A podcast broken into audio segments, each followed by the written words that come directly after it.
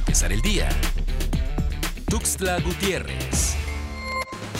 Este 28 de junio, la delegada de gobierno en Comitán, Laura García Zabaleta, fue víctima de un atentado a las afueras de la oficina municipal cuando se encontraba al interior de su auto. Testigos presenciales constataron que dos sujetos a bordo de una motocicleta realizaron las detonaciones contra la camioneta de García Zabaleta. Los proyectiles impactaron en la góndola, ventanilla de chofer, parabrisas y cofre. La delegada de gobierno resultó ilesa de este atentado.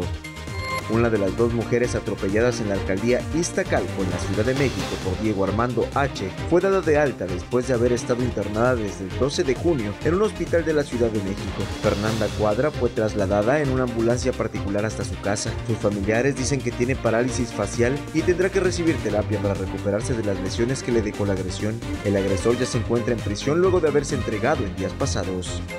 Nuevamente Hugo López Gatel se ve envuelto en la polémica luego de realizar declaraciones sumamente desafortunadas en un programa televisivo. Asegura que los reclamos de padres y madres que solicitan los medicamentos para sus hijos e hijas con algún tipo de cáncer son simplemente una estrategia usada con fines golpistas contra el gobierno. Hasta el momento los medicamentos y tratamientos no se suministran y otorgan a estos niños y niñas. Al iniciar la semana número 20 en semáforo verde, el estado de Chiapas reporta 28 nuevos casos y un deceso por COVID-19. Esto en las últimas horas, da a conocer la Secretaría de Salud del Estado.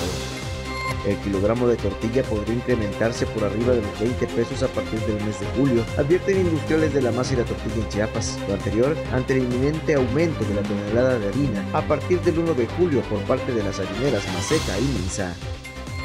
Para empezar el día. Tuxtla Gutiérrez.